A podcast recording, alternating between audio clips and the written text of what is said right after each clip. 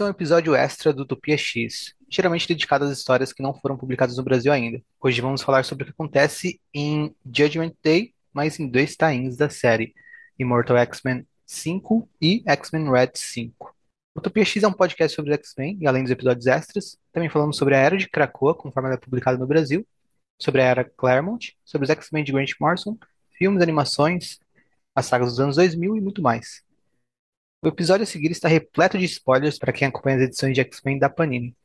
São assuntos relacionados aos últimos lançamentos da Marvel, que saíram até o dia 3 de agosto de 2022 lá fora. Escutar ou não escutar? Eis a questão que será respondida pelo seu ato de seguir me ouvindo ou parar por aqui.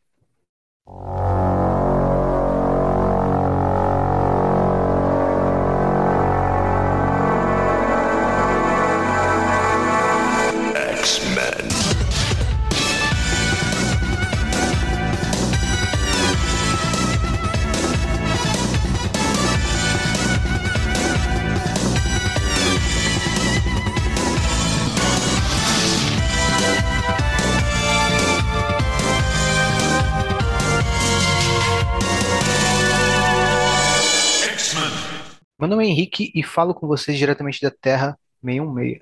Duas semanas atrás, eu trouxe a notícia do ataque dos Eternos a Krakoa e ao planeta Araco. Hoje vamos entrar em detalhes. O que já sabíamos: os mutantes em Araco foram massacrados. Quais foram as mortes? Algumas confirmações, como Cable, outras suposições muito possíveis, como Magneto e Abigail Brand. Já adianto que confirmo essas mortes. Já reafirmo que sinto cada uma dessas mortes, mas reafirmo com ainda mais afinco.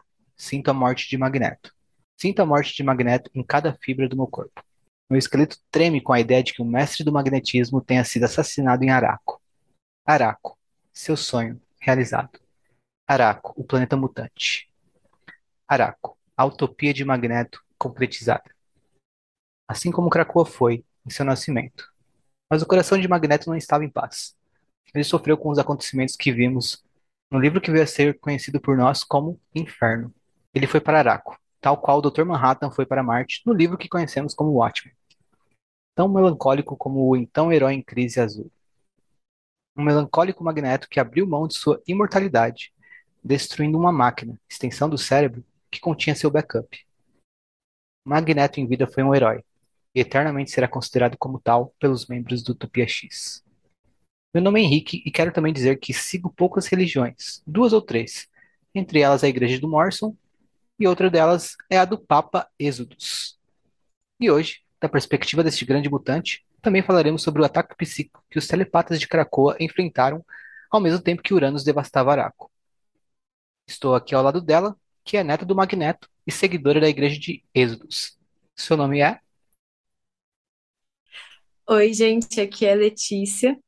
E quando eu juro pra vocês que se o Êxodo estivesse em Araco e ele tivesse visto o que eu vi o Magneto fazendo, ele voltaria a ser um acólito, cara. E também estou com ele, que numa religião onde Êxodos é o Papa, podemos considerar esse participante do Utopia X um padre. Seu nome é? Bruno, e eu presenciei a batalha de Magneto com os próprios olhos. E só digo uma coisa: eles são ruins, mas a gente é bem pior. Isso aí. Bom, mas vamos começar então com Immortal X-Men, que é uma edição que se foca no Êxodos, né? Tá- Toda a edição de Immortal X-Men é focada em um personagem, essa é a edição número 5, e ela é focada no Êxodos. E a gente vê o ataque psíquico, mas a gente também acompanha um monte de lembranças do Êxodos, conforme a história desse momento de Judgment Day vai se desenrolando, né? O que que vocês acharam dessa edição 5, ah, de Immortal X-Men? Cara, eu acho que eu tava bastante ansioso para essa edição desde o anúncio, assim, porque nessa proposta de focar em cada um, focar em personagens isoladamente, né? Por mais que as edições falem mais do que só é, sobre um personagem, é, o Exodus é um dos personagens daqueles, definitivamente os que tinha menos história e espaço, assim, né? Tipo, um personagem menos popular, né? Ele não é uma Emma Frost, que é uma personagem central em X-Men vai fazer, sei lá, fez aí 20 anos, né? Desde a da fase Morrison.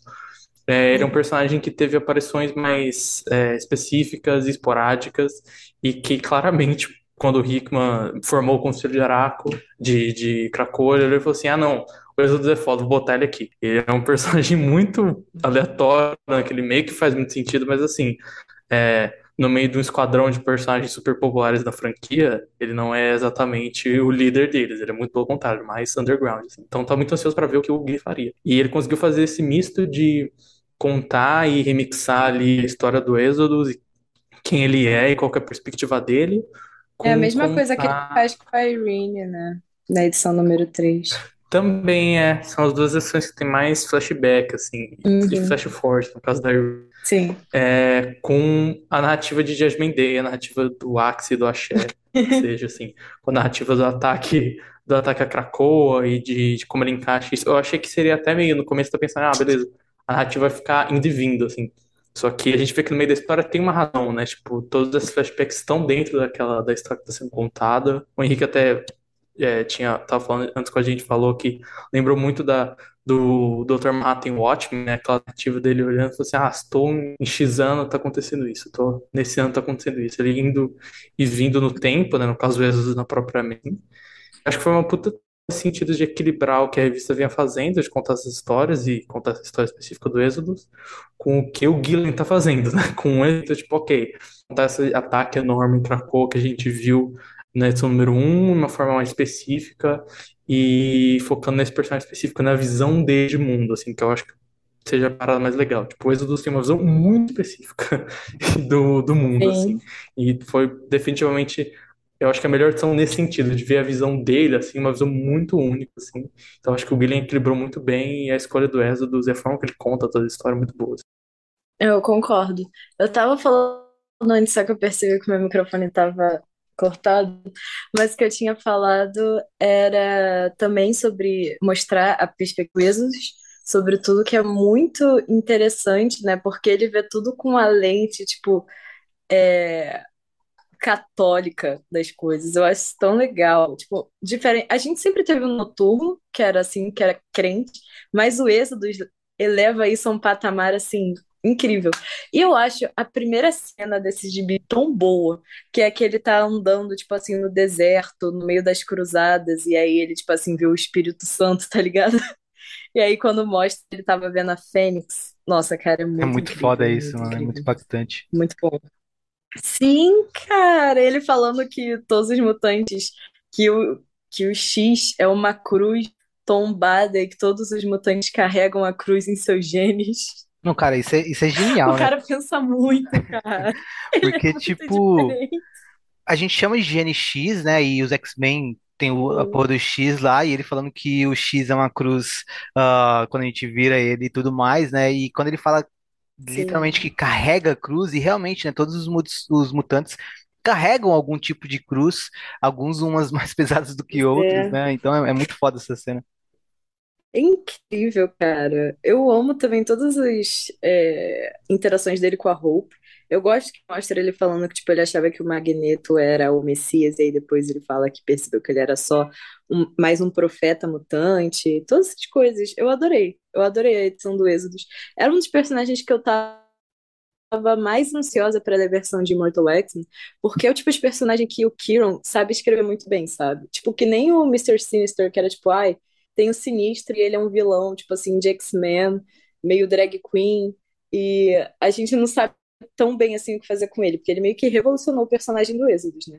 Ou do Êxodos não, do Mr. Sinister. Então eu acho que ele tá fazendo uma coisa meio parecida com Êxodos, e também algo que ele soube fazer muito bem com a Sina, que são os personagens que estão, tipo, inseridos num contexto muito específico mutante e que, tipo, ou participam de muitas coisas, tipo, Sinister e a Sina, mas, tipo, não tinham tanta evidência. Eu acho que ele tá fazendo isso com o Êxodos também. Eu gostei muito do jeito que ele escreveu o personagem. E eu sei lá, cara, se antes eu era 100% Êxodos, agora eu sou 200% Êxodos. Eu adorei ele demais. A história dele é tão triste. Ai, cara, eu fico sentida. Você tinha citado o Kurt no turno, e eu acho Sim, interessante de como a relação do Êxodos é meio oposta, né? Tipo, relação do sim, Noturno com religião. Ele usa, o Claremont tinha até uma intenção de ser algo meio afirmativo, né? Tipo, olha, Deus é, me fez a sua imagem, então, assim, se eu sou desse jeito é porque Deus não é tão diferente de mim, etc. Mas ao mesmo tempo tem um certo conflito, né? Tipo, um conflito dentro do personagem, que é a ironia dele ser, tipo, parecer, sei lá, o demônio Hum. e ser um devoto católico, né? Essa questão de, de querer seguir essa religião, mas, tipo, é, parte da vida dele entra em conflito. O Êxodo parece que ele tem um pouco disso de se autoafirmar, mas é 100%, assim, tipo, ele vê a religião dele, e, pô, ele é um cavaleiro das cruzadas, ele é, tipo, assim, Sim. bastante católico. E ele junta isso com o fato de ser mutante, né? Tipo, não é só uma afirmação, é tipo assim, ah, eu sou mutante. E eu sou isso aqui. Eu, e eu acre- acredito nisso. Eu acredito, tipo, em Jesus, em Deus, Espírito Santo do caralho. Então ele vê a Fênix, Jesus ele não fala, meu Deus. Nazaré. Exatamente. Ele não vê Jesus e fala, putz, esse cara aí não tá com nada. Fala, não, ele é um mutante igual eu. Ele vê a Fênix e não fala, nossa, quer dizer que Deus não existe? Não, ele fala, não, é o Espírito Santo, é a Fênix, tá aí. Tipo assim, a visão dele é esse sincretismo, assim, mutante com essas noções é, tantas, Também sabe? vê o Isso é Apocalipse foda. como inimigo. O Sim, e poder. é muito legal que ele vê como inimigo, mas ele tem aquela visão muito, tipo assim, ele tem o papel dele, ele tem esse papel do adversário, e é isso, assim, é muito que é uma visão bem, é que faz muito sentido, né, historicamente falando, né, tipo, essa questão do diabo como o cara mau que tem o chifrinho é algo meio recente na nossa cultura, né, tipo, historicamente ele é Pois assim, é. que lança a outra mão de Deus, umas questões que o Jung até, o Jung, é, que outros autores, tipo o Jung até entram em gibis, tipo Immortal Hulk, por exemplo, tal, como que Deus e o diabo são meio que a mesma coisa e tal, mas enfim, o ponto é que essa convicção que ele tem, a visão de mundo dele é muito foda, assim, sabe, tipo, com, como ele concilia tudo isso e com que ele- a visão, a visão dele é muito foda, sabe, e eu acho que é, antes, toda vez que o Exodus abrir a boca, no gibi, era uma notícia em site nerd, né? Site de clickbait. Tipo assim, Jesus é um mutante. A Fênix é o Tá. Espírito Santo, né? Tipo assim. E é legal ver isso, assim. Tipo, ele não tá falando Sim. fatos, ele tá falando uma visão ultra específica, assim, sabe? Isso é muito foda. Sim, cara. É bem isso. E você tá falando da visão dele, outra cena que eu acho muito incrível é quando ele vai lutar, assim, contra os... Como é que é o nome? Contra os Eternos e Celestiais. Não lembro o bichão, o bichão que eles É o. Rex. E aí mostra isso. Aí mostra a visão dele, tipo assim, ele vê como uma, Ah, um dragão de várias Esse aí, cabeças. esse daí é o Unimind. Isso é, isso é a batalha psíquica mesmo, é o Unimind. Ele vê como um dragão e ele, mega seu, é, São Jorge, assim, ele tá junto com a Emma e com a Hope.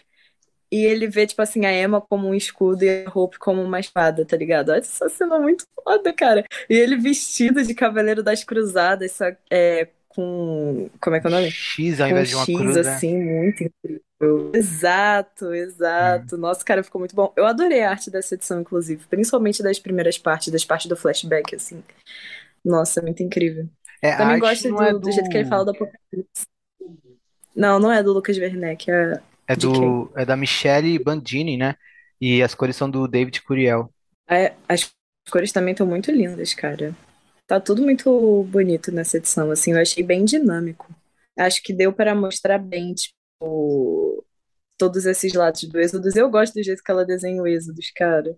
Ai, muito bom. Porque às vezes ele parece uma figura muito gigante, muito antiga, tá ligado? Porque ele é um Cavaleiro das Cruzadas, mas quando você vai parar pra pensar, ele morreu, tipo, morreu, entre aspas, muito jovem, porque ele foi travado ali pelo Apocalipse quando ele tava nas Cruzadas. Não tinha como ele ter, sei lá.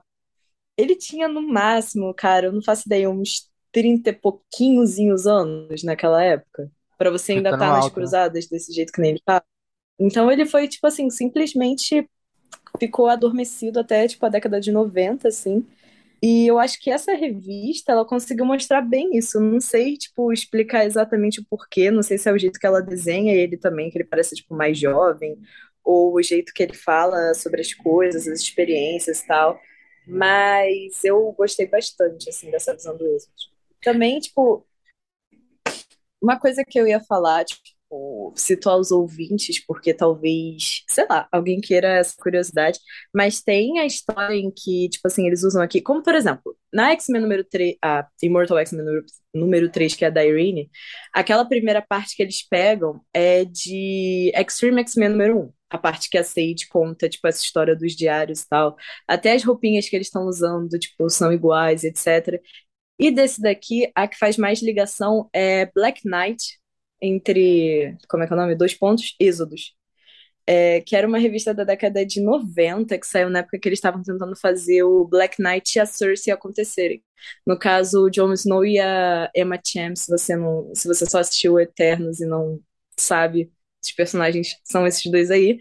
E é muito legal essa história, porque é uma coisa extremamente Assassin's Creed, assim.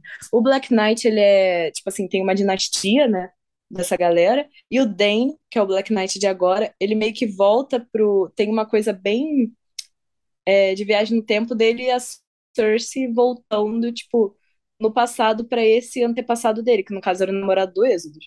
Assim, não fala, ai, era o namorado do Êxodos, mas o Êxodos, cara, pelo amor de Deus pelo amor de Deus, né? Ele fala, tipo, ai, ele era mais. Tipo assim, o Tatara Tataravô do Black Knight. Ele fala, tipo, ai, ele era mais. Eu amava ele.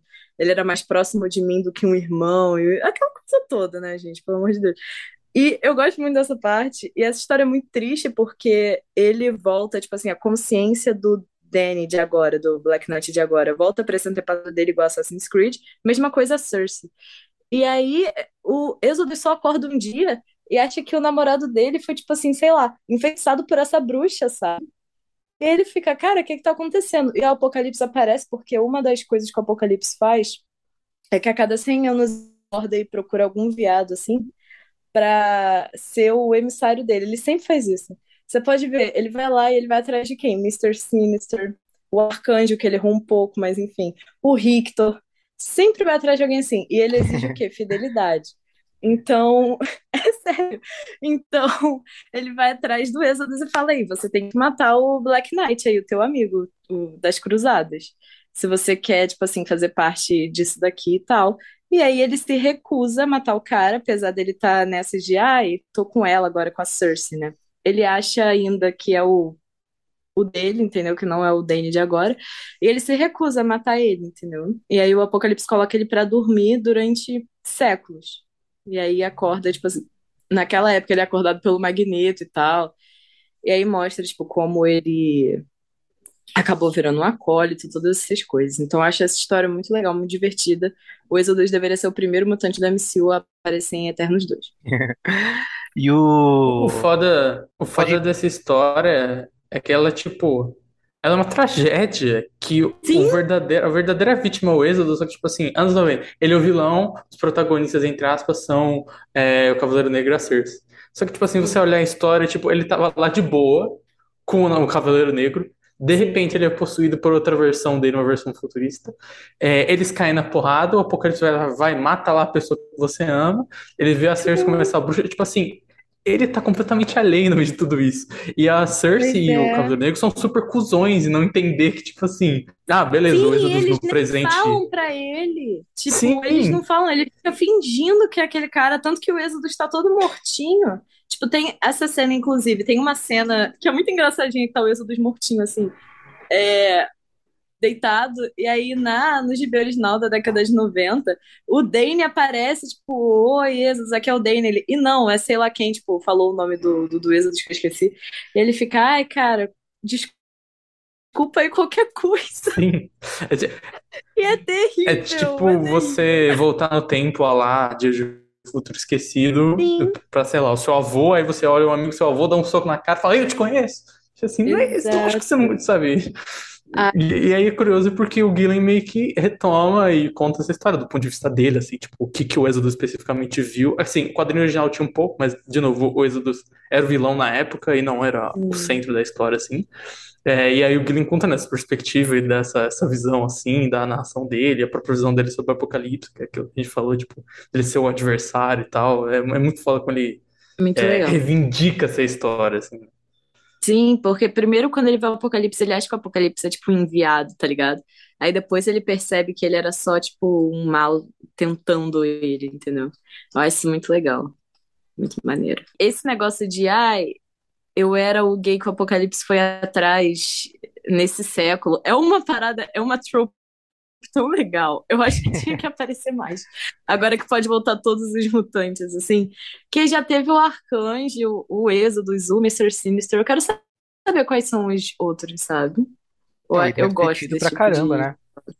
Sim, todos os séculos. Ele acordava e falava: preciso que alguém me dê. É... Seja meu emissário aí, me fale o que, que tá rolando agora. E o do Êxodos é tipo na época das cruzadas. Mó legal, gente. Tinha que ter um lance meio sitcom, assim, de sitcom é o cara, assim, que é o Apocalipse chega, volta na ilha e fala assim: Ah, oi Gênesis, eu trouxe esses 15 gays de países diferentes da Europa, o mundo está muito mudado. E a Gênesis falando assim: ah, Eu estou aqui almoçando com a Celine. E aí o Apocalipse falou, a Celine, por que, que você trouxe ela pra cá? Não, vamos trazer a Celine pra cá. Sabe, tipo assim, pegar essa história de mutantes imortais e unificar, assim. Uhum. Sitcom dos Ex-Eternal.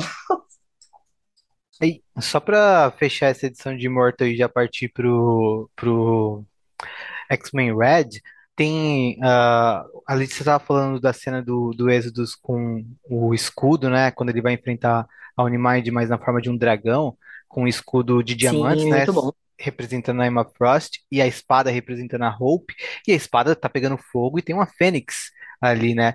Na, negócio. E em determinado momento dessa história, o Exodus fala da, da, da Hope como filha da Fênix, filha do Espírito Santo, tipo, e é uma coisa Sim. que a gente ficou esperando sempre, eh, quer dizer, o tempo todo, quando a, a, a Hope apareceu pela primeira vez e tal, e teve a conexão dela com a Fênix e tal, e dá ainda para ser mais e melhor explorado ah, no, no futuro, né? E eu acho que o Guilherme tem, tem total um, ah, um bom controle de- desses conceitos para poder explorar em algum dia. Então é sempre empolgante para mim ver ele tratando da, da Hope e colocando a Fênix na história. Ah, eu, eu, Ai, gosto tanto sim. quando eu vejo a Fênix, porque eu sempre tenho medo de alguém fazer alguma bobagem, mas com o Guilherme não, com o Guilherme eu tenho uma, uma segurança, sabe? Sim, cara, sim. E, cara, quando você para pra pensar, o que o Êxodo está falando nem é tanta loucura. Tipo, é loucura demais. Só que, quando você para pra pensar, o cara é mega católico ele vê essa entidade flamejante, assim, que traz as pessoas, tipo, de volta à vida, sabe? Que faz ressurgir a vida, pelo amor de Deus, cara. Eu também, se fosse ele, eu também super acharia que era o Espírito Santo. Tanto que na, é, como é que é o nome? No, na Bíblia tá escrito que quando você vai ao céu, você pega fogo, né? Por isso que se chama ascender aos céus. Nossa, não sabia aparece no, tipo assim, primeiro no Evangelho de Enoque, eu acho, só que, tipo, o Evangelho de Enoque é tecnicamente não conta pro Vaticano, mas isso aparece em outras histórias, entendeu? Então, você, para você ir pro céu, você tem que queimar na terra. E assim, cara, é a Fênix, sabe?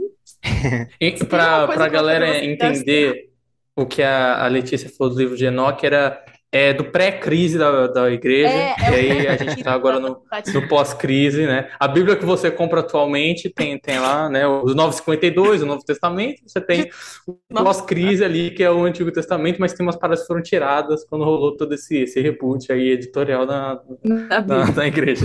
É literalmente isso. É um livro apócrifo. Só que isso já assim, você continua, tipo assim, na Bíblia em si. É só a primeira vez que aparece que mostram isso é a do Enoque. Mas enfim, é isso, sabe? Eu gosto tanto do, do êxodo estilo do culto junto com a Hope. É ele, ele é literalmente isso, assim, ele é um estilo do culto, mas ele também é um gay, porque ele fica, não, eu não vou ficar mais indo atrás desse tal de Magneto, desse homem Magneto. E aí ele achou a diva pop dele, a Hope, e agora virou um gay de charts, cara, basicamente.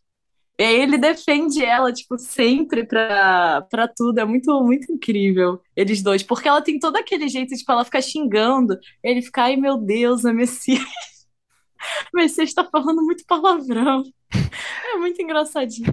E aí no final, quando ela, tipo assim, vê aquele bichão vindo pra cima deles, ela fica, meu Deus, a gente não vai conseguir, tipo assim, derrotar ele, a gente não tá preparado para isso. E aí o Exodus fica, tipo, não, você, seja você mesmo, você vai atrás deles, eles preci- precisam de inspiração, eles precisam das suas palavras, precisam de você. E ela fica, Exodus, pra onde é que você vai?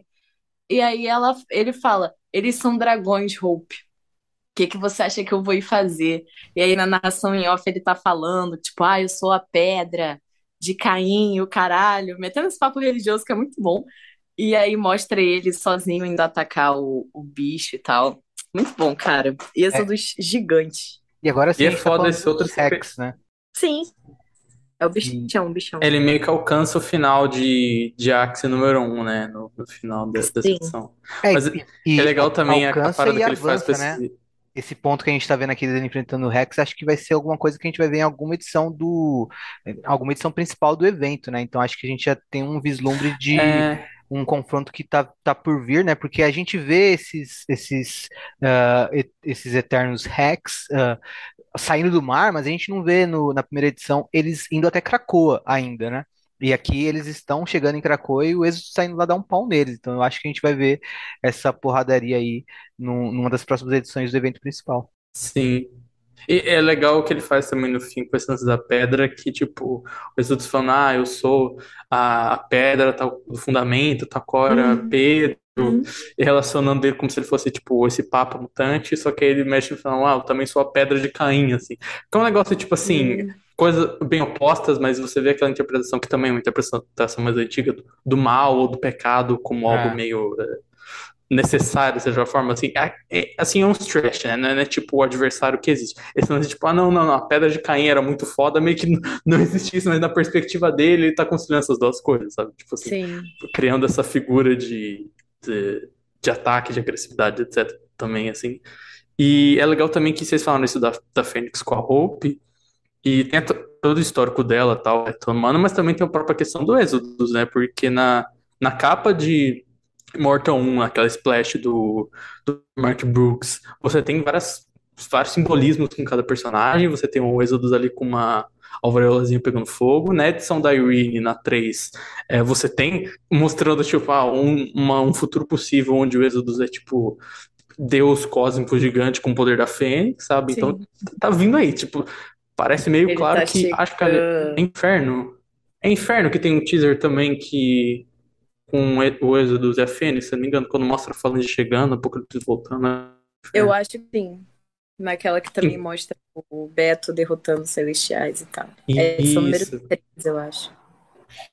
Então, tipo assim, eles estão fazendo esse teaser aí que, que o, o Êxodo vai ser a Fênix, assim, vai, vai pegar a entidade Fênix de volta, né? Tirar ela do, do editorial dos Vingadores, tirar bagunça, basicamente. Ai, cara. voltar para um telepata telecinético também, né? Que é outra coisa. Que no começo era, era a Jean, nem a Emma conseguia suportar a Fênix direito, depois virou aquela putaria, qualquer um. Vamos dividir a Fênix, eu e você, um pouquinho para cada um. Ai, a Echo tem a Fênix, o Cavaleiro da Lua tem a Fênix, a sua mãe tem a Fênix, todo mundo tem a Fênix, assim. Então, tipo, parece que eles vão lá puxar isso pro, pro, pra X-Men, assim. Tipo assim, não é nada garantido, né? É a Marvel, provavelmente daqui a alguns anos o Thor vai ter o poder da Fênix, não sei, mas por Ah, o enquanto Thor é estão filho. O puxando. que será que o Êxodos acha do Thor, inclusive? Pô, o Thor é um, um lance meio. Deve ser um deus pagão pra ele. É, Mas mas tem essa é questão filho da Fênix.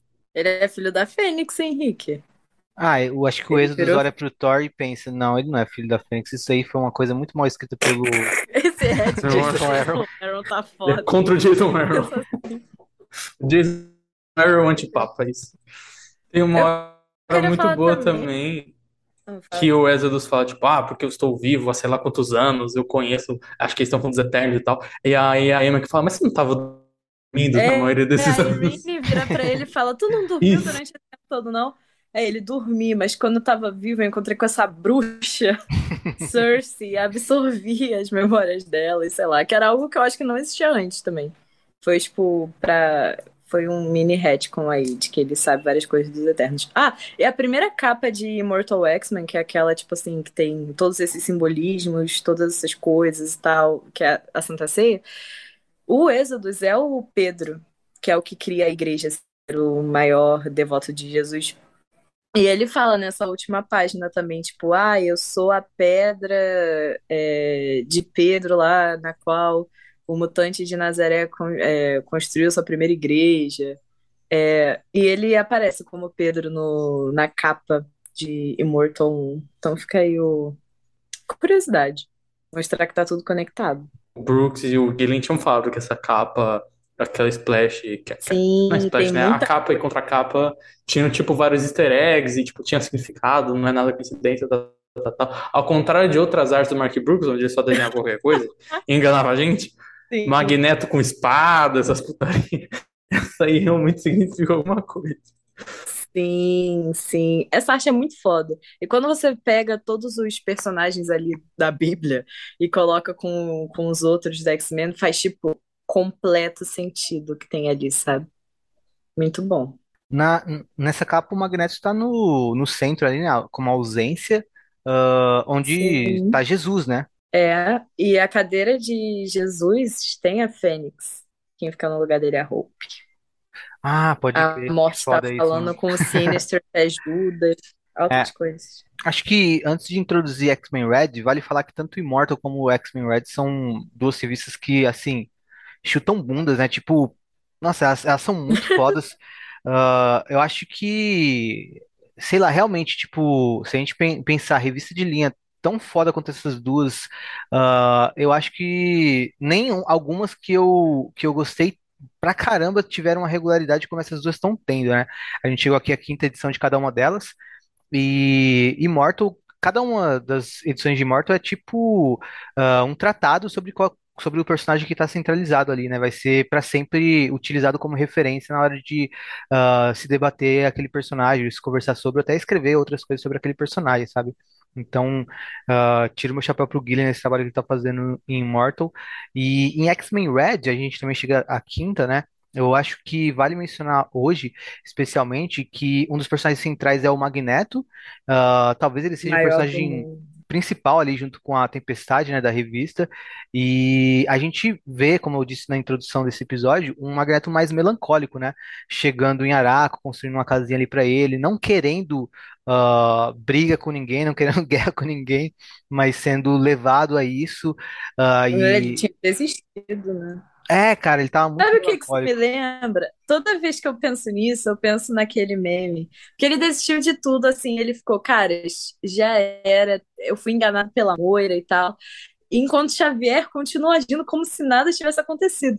Me lembra aquele meme que é tipo, quando você tem um gato e um cachorro, aí tá tipo, ai, o, o gato ou o cachorro faz alguma coisa contra você sem querer. Aí tem a foto do gato falando, dane-se, que esse é o Xavier, e a do cachorro é tipo, pai, perdoe meu pequei contra você, não mereço mais ser chamado de teu filho. Esse é o Magneto com a raça mutante. Porque ele passa por esse negócio da Moira, o Xavier age como se não tivesse feito nada, cara. Como se ele não tivesse colocado aquela mulher lá pra dentro. E o, e o Magneto, tipo assim, ele já tava, não, acabou tudo. Eu construí esse sonho, mas eu não sou digno, entendeu? Ele constrói aquele castelo pra se aposentar e pra morrer, esperar a morte. Mas enfim, É, bem isso mesmo. E a gente acompanha essa jornada do Magneto. E, cara, eu sempre fui muito fã do Magneto. E eu nunca achei também. que alguém me faria.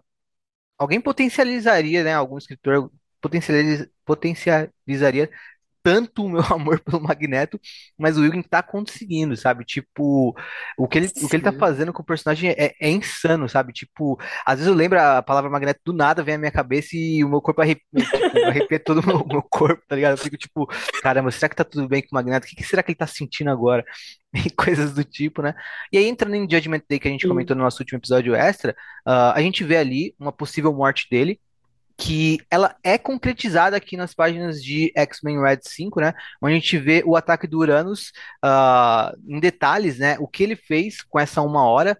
Ah, além do Uranus, tinha várias máquinas do Uranus, né? Atacando outros pontos de Araco. O Uranus se concentrou primeiro ali no, ah, no Grande Círculo de Araco, né? O, o Conselho Silencioso de Araco, né? Que se chama Grande Círculo de Araco, em inglês Great Ring.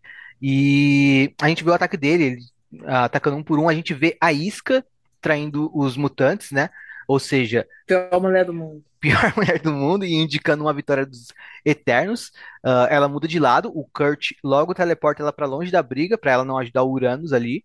Ah, ainda assim, o Uranus consegue dar um pau em todo mundo.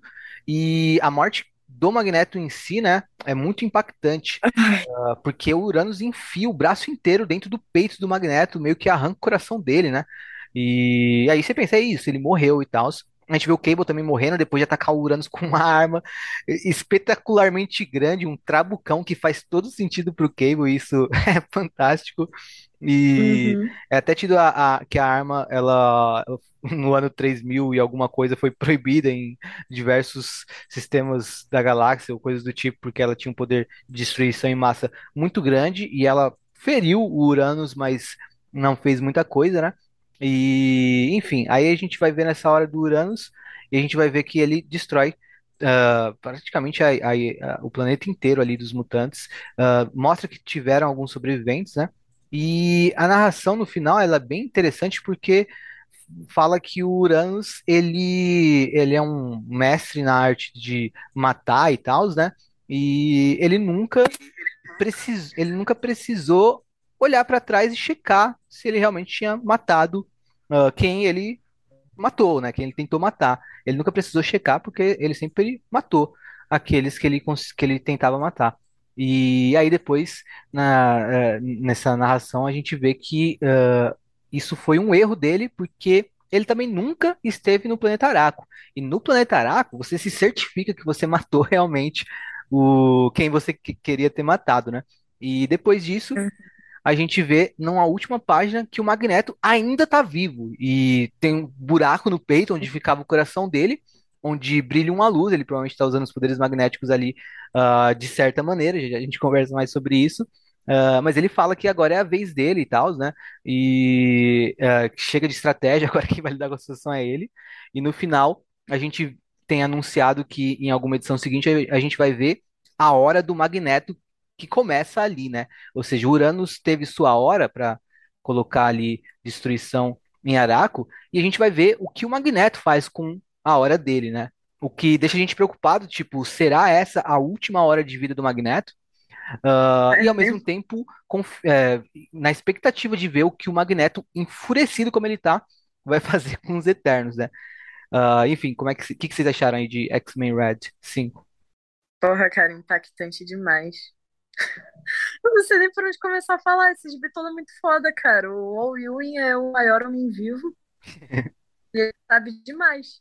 Tipo, cara, já começa naquele desespero quando a galera tá ali na reunião e vê que a, que a isca corta a cabeça da, da Idil, né? Idil o nome?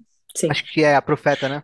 E sim, cara. E aí tá todo mundo conversando ali, tipo, pô, galera, vamos se organizar aqui, que eles vão vir atacar e tal. E vai mostrando a contagem assim. E aí já corta pra Isca, cujo poder é ser filha da puta, cortando a cabeça da mulher, e aí todo mundo já fica, já era, ferrou. O Kurt leva ela pra longe, que também é uma cena muito da hora. E, caras, é assim, a sensação de desespero que o Will consegue colocar, tipo assim, no leitor quando ele lê isso é muito forte. Ele conseguiu fazer isso muito bem, mostrar todo mundo chegando pra tentar é, pegar o Uranus e falhando, sabe? E mostra ele ma- saindo matando todo mundo e, tipo, mostra porque ele vai potencializando. Tipo, ah, essa daqui, que nem você tá falando da arma do Cable.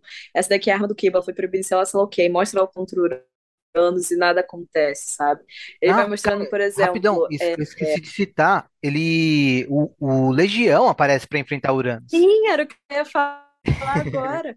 O Legião aparece, tipo, ele consegue prender o Uranus ali durante, sei lá, uns cinco minutos, né? Que mais ou menos o que passa. Ele consegue prender o Uranus durante uns cinco minutos, e quando a gente volta, assim, a gente vê o. Como é que é o nome só? A gente não vê o que acontece com ele. Porque tá ele indo encontrar com Legião, e aí depois só corta pra, tipo, o Cable, o Magneto olhando, e o Magneto falando, tipo, ai, o Charles realmente, tipo assim, é, teve um, um menino corajoso, né, o David. E aí não mostra o que acontece com ele, você fica, meu Deus, cara, o que que tá acontecendo? O que que houve? Porque só aparece, tipo, é, David Heller's gone, sabe? Cara, essa parte é muito foda, na moral. Ele mostra, tipo assim, mostra até o Nova e tal, tava ali pra ajudar a galera. Mostra todo mundo indo atrás do Uranus, só perdendo, cara. É uma sensação tipo o Massacre dos Mutantes, tá ligado? Que você só vê eles matando todo mundo, tipo, você não consegue fazer nada, sabe? E, tipo, não tem o que fazer, sabe? Você vê essa galera mega poderosa, tanto que até falando na narração em off, tipo, ah, esse daí é o David Heller, ele talvez seja a pessoa mais poderosa do, do planeta, e assim, tipo, que ele some em cinco segundos, assim, sabe? É bem, bem forte essa edição. Cara, É, o- é, tem, tem uma parte que o Magneto fala com o Uranus que eu acho que vale ah, apontar, porque é foda pra caralho, porque o, Uranus fala pra ele, ah, você está realmente lutando contra mim, ou seja, conseguindo me enfrentar, né? E ele fala, impressionante pro Magneto. E aí o Magneto fala pra ele, você é tudo que eu sempre lutei contra. Pô, essa parte é muito foda, mano. Cara, sim, sim. Puta que Ele é pariu. basicamente É, um, um genocida maluco, É. egocêntrico, caralho, assim, né? Tipo, sim, cara, é muito. Nossa, cara. Puta que pariu. É bem isso, né? Tipo, é, quando você para pra pensar, Magneto é tipo uma formiga perto do Uranus, sabe? Em termos de poder. Mas ele tem muita resiliência, ele real tá ali e acredita que consegue lutar contra o cara. Tanto que ele, tipo assim, sobrevive no final. É muito foda. A Hora Serrato também, tipo, vive, ela só é, sei lá, fica cega, eu não sei. O olho, cara, coitado do olho, porra. Fiquei muito triste. Mas enfim. E também tem aquela cena que aparece Fisher King falando, tipo, ele consegue sentir os tempos mudando, a noite caiu. E, gente, assim, muito bom. Eu tô muito empolgada pra ver a hora do Magneto, cara. Meu Deus, meu Deus. Ele é muito. Nossa, cara, ele é muito o melhor personagem, assim, de todos os tempos, sabe? Cara, e, é o, e o Roberto da Costa, e o Roberto da Costa tá usando o uniforme da era da, da fase do Morrison, né? Novos Eu X-Men. vi, achei estranho. ele tá desde a 3, né? Ele só Sério? Eu pegou não ali tinha percebido. Também não Da, da percebi. 3 não, ou da 2. É que na questão que eles vão ajudar os X-Men da Brand lá, ele já tá com essa roupa. Ah, maneiro. Hum. Eu Nossa, eu só reparei agora. Inclusive, eu, eu, eu tenho um comentário sobre Lance Morrison, porque assim, X-Men Red tem uma vibe muito Morrison no sentido, X-Men Morrison, inclusive, no sentido de algumas lutas, algumas soluções, tipo, eu vou dar um exemplo específico, que é naquele arco do que tipo Uhum. assim, a escola tá sendo atacada, aí a Jean pega a consciência do Xavier, enfia na cabeça dela, sai andando com a Fênix pegando fogo e o nariz sangrando, e aí a Emma vai pegar aquele alienígena que muda de forma lá, pra fazer com a forma do, do corpo do Xavier pra tentar enganar a Cassandra, a Cassandra Nova, sabe, passar a perna. Tipo assim, pra mim esse livro, esse gibi tem muito essa vibe meio exagerada, meio maluca, muito foda que tinha no Novos X-Men, assim, tipo assim, ah, o Magneto perdeu o coração, está fazendo o coração que não tem bater com o poder dele, sabe? É um negócio meio Sim. foda demais, sabe? Tipo, no, em batalhas anteriores também tinha um pouco disso, assim. É muito foda isso. Eu acho que isso talvez até ponte pra resolução. Na, na minha cabeça, é só muito específico, uma fanfic na minha cabeça. O Magneto vai morrer e aí alguém vai pegar a consciência dele e colocar na cabeça e mandar pra Krakoa pra ressuscitar, assim.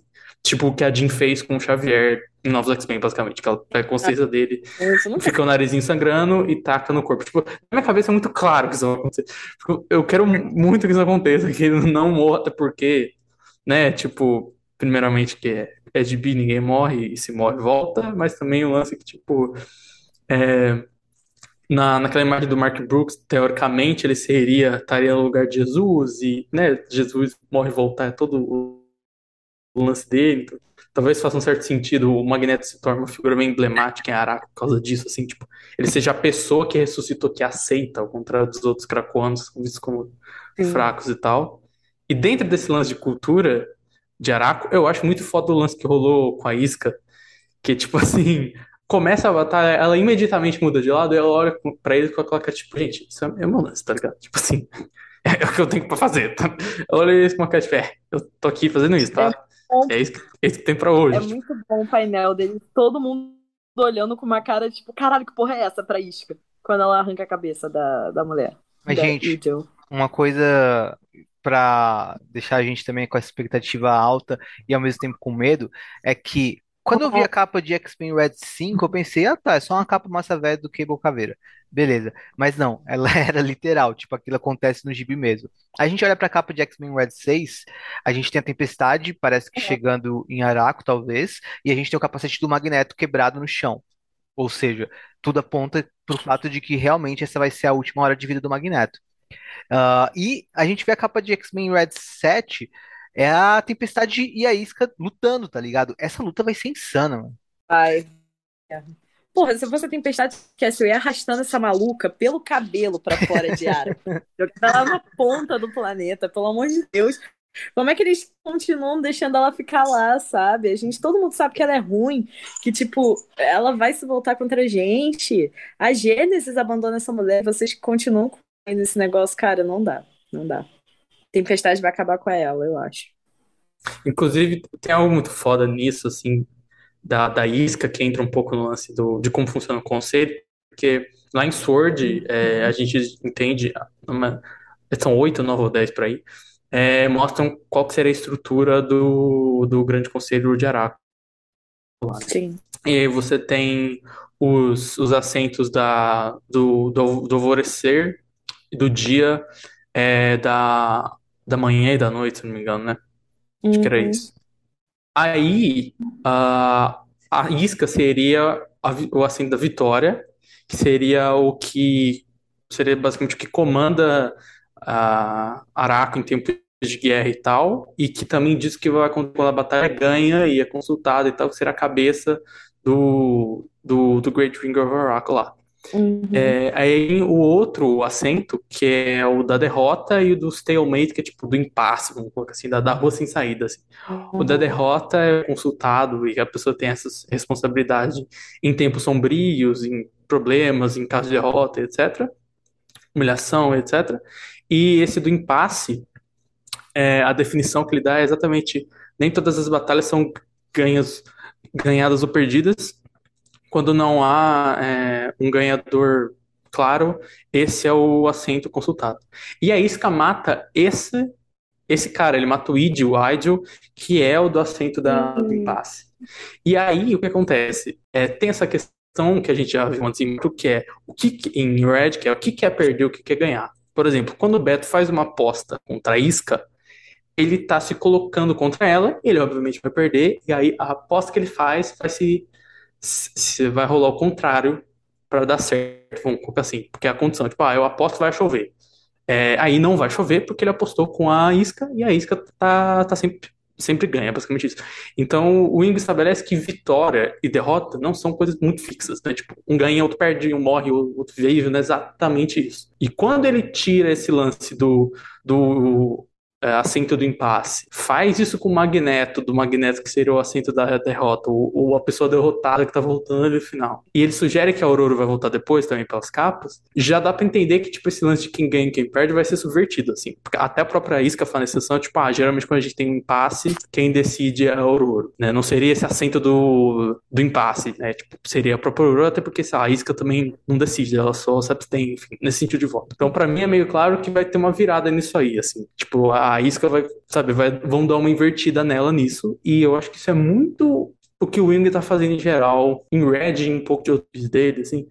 Não querendo entrar numa tangente, mas assim, o Gillen e o Wing estão em fases um pouco parecidas da carreira, trabalhando com temas um pouco parecidos. O Gillen trabalha mais com esse lance de arquétipos, de papéis, de personagens e tal. Então, dando exemplo, tem né, em Eternos, em Once in Future, em Die, por exemplo, tem isso. Once in Future é sobre essa mitologia de uh, folk britânica e que tem muito sobre as pessoas se encaixarem naquela história para ser um personagem X, X, ou Lancelot, ou Galad, etc. Die é sobre jovens entrando no jogo de RPG tipo Jumanji, e Eternos é sobre esses é, deuses, é, vamos colocar assim, que são fixos, mas que tentam evoluir ou lutar contra a própria natureza, assim. Então, em Eternos, ele vai lá e fala, ó, o Icaris, ele é a Flash, ele é esse arquétipo aqui, ele faz isso. E, e é isso, e isso é o peso que ele tem. E tem uma, toda uma questão de que é, será que o Icaris é isso por, da, pela forma que ele age, porque ele, por quem ele é, ou ao contrário, ele foi projetado para ser assim, etc. E tem essa questão, por exemplo, só que ele nunca tá lá para questionar o que, é uma flecha, ou exatamente. Não. O Icaris é isso aqui, os Eternos são isso aqui, e eles estão tentando lutar contra essa própria existência deles. Então eles querem tentar mudar e evoluir, que é o que eles não foram feitos. Né? Eles não foram feitos para isso. Em, na primeira edição de Judgment Day, a gente vê Aja falando, ó, a gente vai fazer um deus para redefinir as regras aqui, sabe? O Wing tá fazendo algo um pouco semelhante, quando você pega, por exemplo, defensores que trabalham com lance de carta de tarô, que também brinca com esse lance de arquétipo, é, o próprio Red, que tem esse lance dos assentos e das não só dos assentos, mas também das funções, né? Então, tipo, quando a Aurora chama o grupo dela de Irmandade e como que isso influencia, como que o grupo age, como o grupo é visto, é, a própria discussão que eles têm na edição 4 e como as condições de cada um daqueles embates, sabe, é, é diferente. É, e aí, o que, que tá, o Jung está fazendo é tentar, vamos colocar assim, vou fazer um paralelo com o Gillen, o, o Jung tá olhando pra algo tipo Icarus e a flecha e falando, mas o que, que é uma flecha? Então quando ele fala, a isca vence, é o aceno da vitória, o que, que é vencer? O Magneto é o da derrota, o que, que é perder? Ele tá tentando dobrar essas regras, que é um negócio um pouco mais, sim, um pouco mais esotérico e holístico que científico, é, como em Eternos, por exemplo. O, o Guilherme tá questionando o que, é uma flecha. Uma flecha é uma flecha é isso aqui o que o Jung tá fazendo é tentar dar essa volta, tentar essa enrolada, assim, tipo, brincar com as regras, assim, com a, com a natureza das coisas. É. E isso é algo muito legal e faz com que a, o trabalho dos dois seja um pouco parecido hoje em dia, mas se diferencie pro, um pouco disso, assim, tipo, o Jung é um pouco mais esotérico, holístico nesse sentido, sabe? Nada é escrito em mármore, assim, sabe? É um pouco mais fluido, e essa parte da graça disso, assim, sabe? Tipo, a gente tá vendo e fala assim, hum, a isca é isso aqui, o magneto é isso aqui, a aurora é isso aqui. Mas o que, que significa cada uma dessas coisas, sabe? O que, que é perder, o que, que é vencer, o que cada um pode fazer e tal. E é, é muito legal isso. Assim. É um, é um, é um, você está meio que falando que é tipo um lance de você define, aí você questiona e ressignifica, ou abre espaço para ressignificação, né? É, tipo assim, o, é, é que eu acho mais fácil entender pela comparação. Tipo, o Guilherme tá mais estabelecendo essas paradas e tentando colocar em conflito, e o Jung estabelece que elas são em conflito e tenta mudar, e tenta, é o que você falou, tipo, sabe, fazer um negócio mais maleável, questionar e etc, assim, sabe, e isso aqui é legal. Tipo, não tem nenhum momento onde a escolhe fala, não, eu não quero ser a vitória, eu quero perder, eu quero... Não, não, não, não. Mas você vai ter ela questionando e conflitando o que é vencer em outras situações que não são simplesmente vencer da forma que a gente imagina, sabe? Sim, tem sim. um pouco de você estar tá querendo meio que ressignificar essas coisas, assim. Eu acho que a revista inteira tem um pouco disso, de mexer com a a forma, de certa forma, a natureza das coisas. Tipo, a edição anterior, a 4, que tem as várias discussões, tipo, tem três discussões. Tem o Magneto em Araco, a Aurora no Conselho Espacial lá, e o Beto conversando com o Pedreiro. O Magneto, você tem um conflito, né, um, um tópico de discussão, uma discussão uma conclusão. Na Aurora, você tem também essas coisas, só que a conclusão precede toda essa discussão os mutantes já iam fazer e ressuscitar a filha de Xavier de qualquer forma. Aquilo é independente, tipo, não é necessariamente independente, mas é, a conclusão que eles poderiam chegar já está ali antes. Eles já chegaram já vão ressuscitar. E o Beto e o Pedreira não tem uma conclusão. Tipo, a resposta é outra pergunta. Eles não olham e falam, ah, a vida é isso aqui. Ah, beleza, a vida é dois. Acabou. Não. Eles olham e ficam olhando pro céu e falam, ah, a vida é isso aí, é nós, né? O que será que é a vida? Eles vão para Araco. Então tem um pouco disso que ele está brincando com essas coisas mais, mais fixas, assim, tipo, o, o Guilherme tá tentando meio que subverter de uma forma e o Jung subverter de outra, sabe? Tipo, e, por isso que eles são parecidos, mas não são exatamente iguais. E isso que é o legal de Red, que a gente meio que sabe, puta, a gente sabe que a Oracle se fudeu, a gente sabe que o Uranus é foda, a gente sabe que o Magneto vai morrer ou pode morrer, ou alguma coisa assim, a gente sabe que a, a isca sempre vence, mas ele tá tentando dar uma dobrada nessas regras, assim, sabe? Cara, e outra coisa que eu acho do caralho é que o, o, o Ewing, ele sempre trabalha muito bem qualquer Tain, né? De qualquer saga. Pode ser a saga mais bosta do mundo e ele vai trabalhar bem o Tain. Agora, tendo uma saga muito foda, a gente tá vendo Tains, e esse primeiro aqui, né? É do, do Ewing X-Men Red, um Tain que é foda pra caralho.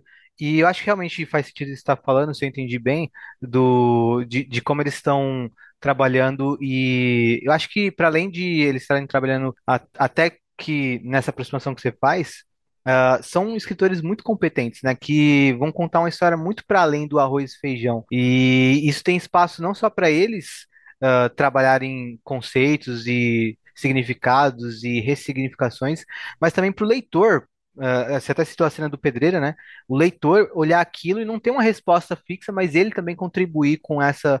Uh, com, com tudo que está acontecendo, né? E com a leitura própria dele para entender aqueles personagens, os conceitos, ou os temas, ou seja o que for que tem nas revistas, né? Não, tipo, se o Willing já conseguiu fazer tá em de eixo, isso é bom, né? Imagina essa, Imagina essa saga, né? Mas, assim, tem isso também, assim, até a própria questão de como ele escreve os personagens super bem e tem uma noção super boa de que, das caracterizações, isso ajuda muito, é. tipo, tudo que ele vai fazer, tipo, ele não tá querendo, ah, vou subverter o Magneto, tal, tal, tal, ele, sabe, ele tá fazendo isso dentro dos moldes que se encaixam e tal. O, o Magneto dele, pra mim, é muito, tipo, a Era de Krakow tem muito, tipo, olha, gente, o personagem que tava aqui antes é meio zoado. Vamos pegar, tava antes desse, sabe? Tipo assim. Sim, eles gente, voltam lembra da pra, Run pra melhor versão dos personagens, sim. Exato. Lembra da, dos Claire. anos 90 pro 2000, onde ela virou um, um aquela personagem que eu esqueci o nome, que parece muito com ela, que tem aquele cabelo de Wolverine, enfim. Esquece ela, vamos voltar pro do Claremont. É tipo isso. É, é tipo, ah, Magneto lá do pós-julgamento Magneto, onde ele era Headmaster e tal. Então, vamos continuar daqui É, de onde ele parou, sabe? É o melhor Magneto, cara. Eu, eu fico muito feliz com isso, porque eles real, tipo, fizeram Caracoles no soft reboot nesse sentido de vamos pegar essa galera que tava muito zoada, tinha muito tempo, e vamos fazer com que eles voltem a ser a melhor versão que eles já tiveram, assim. E eles fazem isso com vários personagens, o Magneto é um deles, cara, e esse Magneto, tipo, cara, meu Deus do céu. Ver até na primeira edição de Red o Beto chamando o Magneto de Headmaster. É muito da. Cara, isso pega qualquer um, entendeu? E esse Magneto é tipo, porra, o Magneto do Ewing é o melhor Magneto desde o Claremont mesmo, não tem como. E ele é perfeito, cara, o jeito que ele escreve esse homem, esse Magneto que pariu. Eu fico muito chocada toda vez que eu leio o Red, porque eu amo Magneto, sou Magneto Believer, que nem o Êxodos. Me identificava muito com ele na época que ele achava que o Magneto era o Messias. E, cara, é muito bom, assim, tipo, o Magneto, porra. Ai, eu nem sei o que falar, gente. O Bruno falou tanta coisa bonita, mas eu só consigo sentir. Que o Magneto, tipo, cara, ele tá na sua melhor, na sua melhor fase em 30 anos, assim. Putz, ele é bom demais, cara. É muito bom o jeito que o que ele é escrito pelo Ewan. Ele e a Tempestade, assim, são dois personagens que eu acho que não são escritos tão bem assim, tem literalmente 30 anos, sabe? A Aliás, Tempestade voltou a ser essa mega líder dos X-Men, ela não aparece aqui, mas enfim. E Aliás- o Magneto voltou a ser o Magneto. A gente tá falando bastante de Magneto no, no Utopia X nos, esse ano, né? Ah, porra, a gente teve. Agora a gente, hoje a gente lançou o episódio ah, Magneto vs X-Men, que é sobre aquela edição fantástica 150 de Uncanny X-Men. Ah, a gente fala. A gente ainda vai lançar muito em breve o episódio que a gente já gravou sobre Deus Ama Homem Mata, onde a gente fala bastante do Magneto também. A gente tá falando bastante agora no Judgment Day do Magneto. Por conta da participação É o ah, ano dele, cara. é o ano dele. A gente vai falar de É julgamento de Magneto, Magneto. por mais que seja mais sobre a Wanda, também é, é em cima de, de Magneto. Quando a gente tá, a gente tá na saga dos anos 2000, a gente vai falar sobre o Magneto chegando em Utopia, Juliano perante o Ciclope. a gente tá falando de Magneto em quase todas as frentes. E a gente tá, tem anunciado é? a, a, a- série, a nova série animada dos X-Men, que vai dar continuidade à série clássica dos anos 90. E o Magneto vai estar ali na posição do Professor Xavier nessa nova, nessa nova animação, né? Então, Vai, cara. É, o, é o ano do Magneto mesmo e é, coincidentemente a gente tá falando bastante dele e acho que, inclusive, a depender do que acontecer, dá pra gente fazer até um especial no final do ano sobre o Magneto pra celebrar o, o voo da Letícia.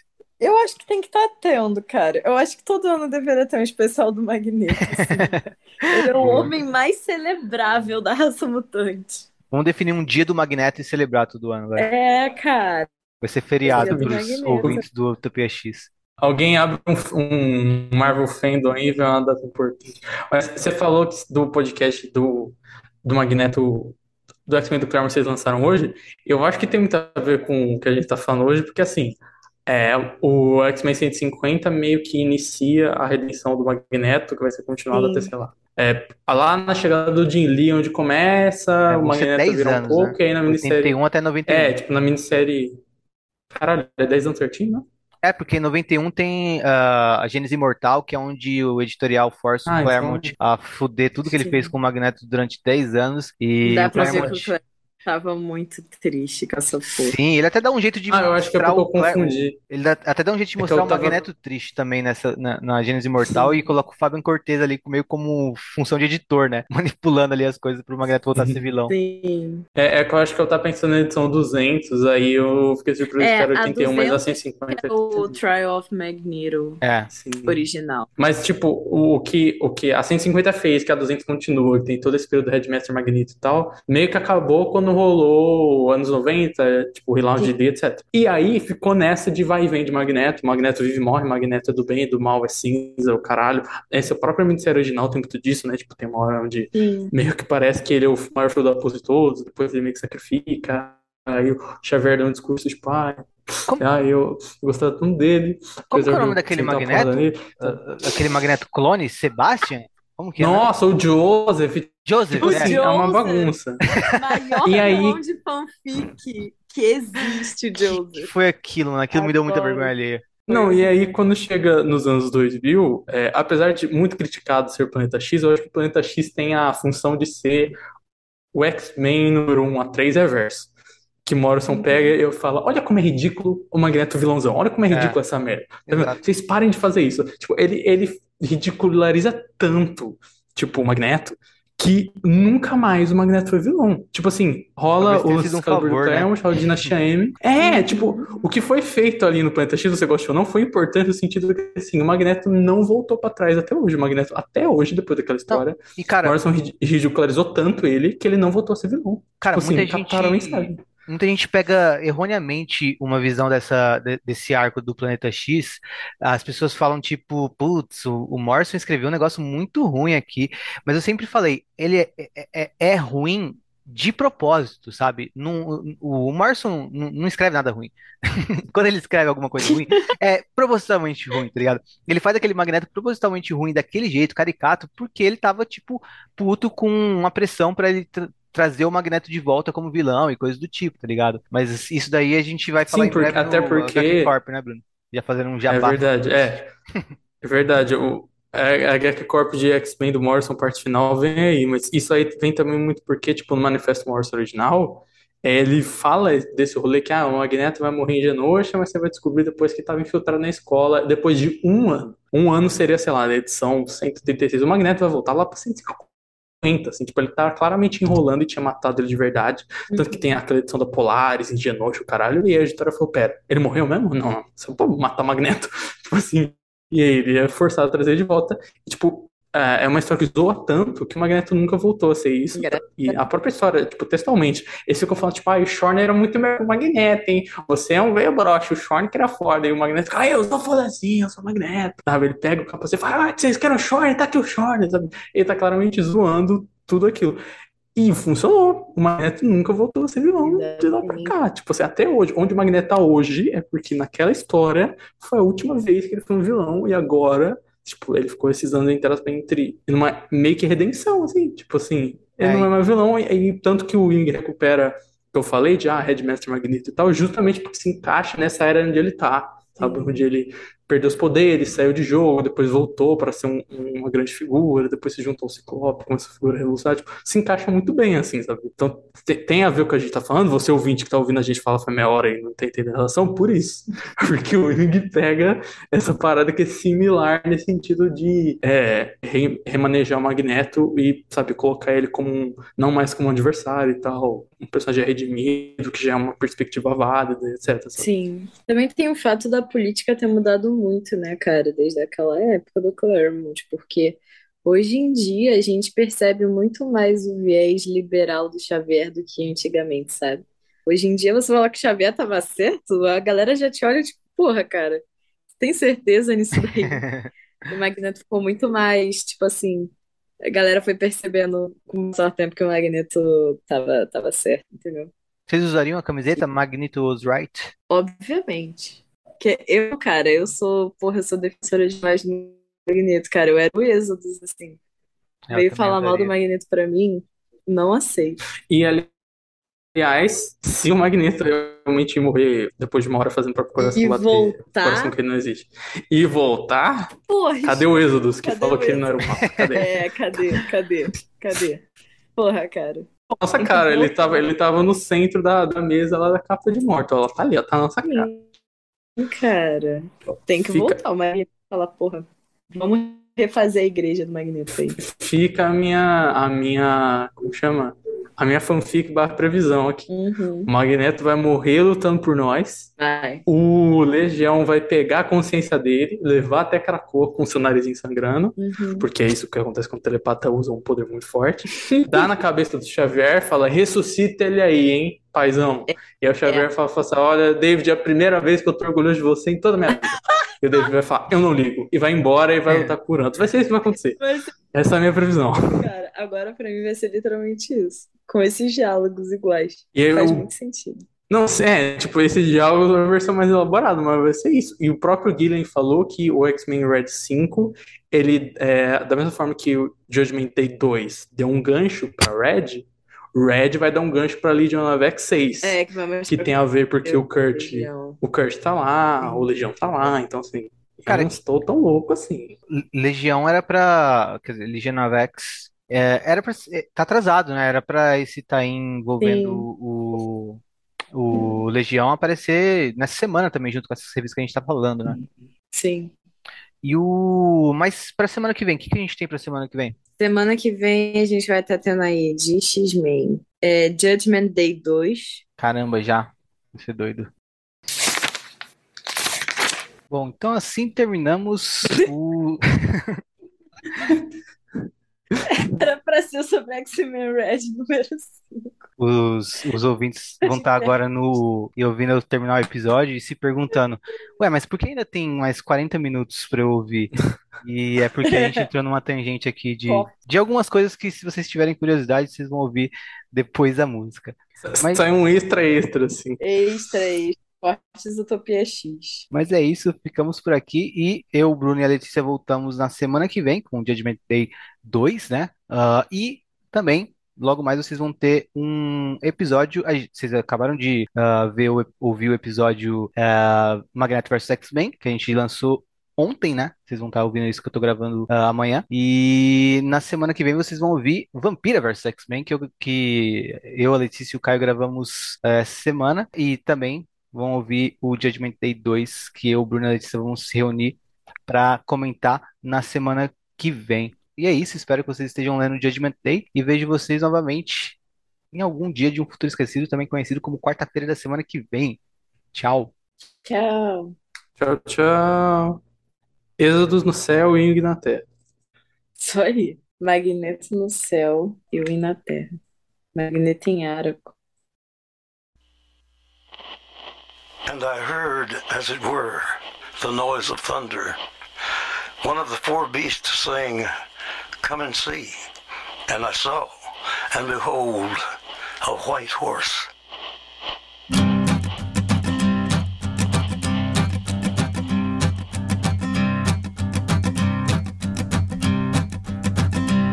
There's a man going round taking names and he decides who to free and who to blame.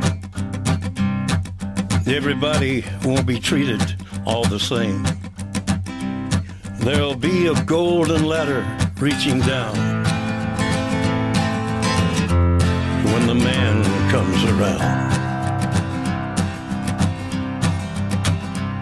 The hairs on your arm will stand up at the terror in each sip and in each sup. Will you partake of that last offered cup or disappear into the potter's ground when the man comes around? Hear the trumpets, hear the pipers, 100 million angels singing. Multitudes are marching to the big kettle drum. Voices calling, voices crying. Some are born and some are dying. It's Alpha and Omega's kingdom come. And the whirlwind is in the thorn tree. The virgins are all trimming their wicks. The whirlwind is in the thorn tree. It's hard for thee to kick against the pricks. Till Armageddon, no shalom, no shalom. Then the father hen will call his chickens home. The wise men will bow down before the throne. And at his feet they'll cast their golden crowns. When the man comes around. Whoever is unjust, let him be unjust still. Whoever is righteous, let him be righteous still.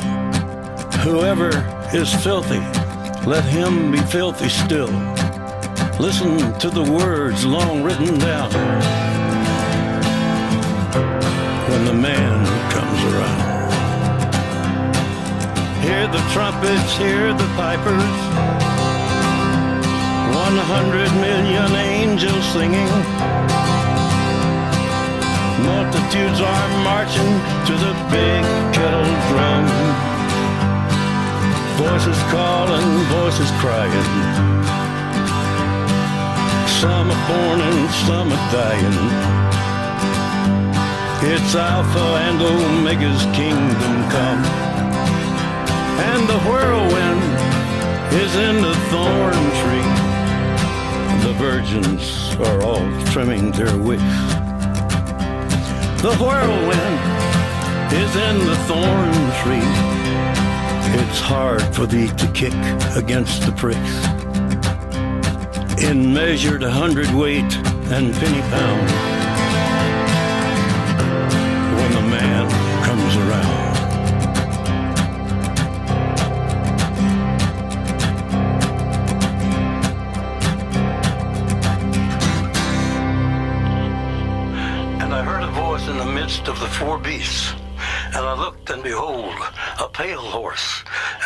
Name that sat on him was Death, and hell followed with him.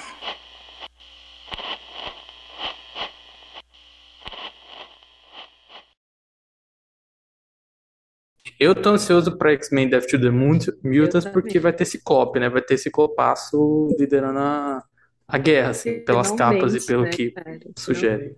Os mutantes são deviantes, eternos, é, vêm com código para consertar o excesso de, de deviantes. Os mutantes são eternos, Marte está colonizada. Eu tô tentando, tipo assim, fazer a tradução simultânea aqui. Eternos sabem o que eles devem fazer, nossos heróis é, não querem.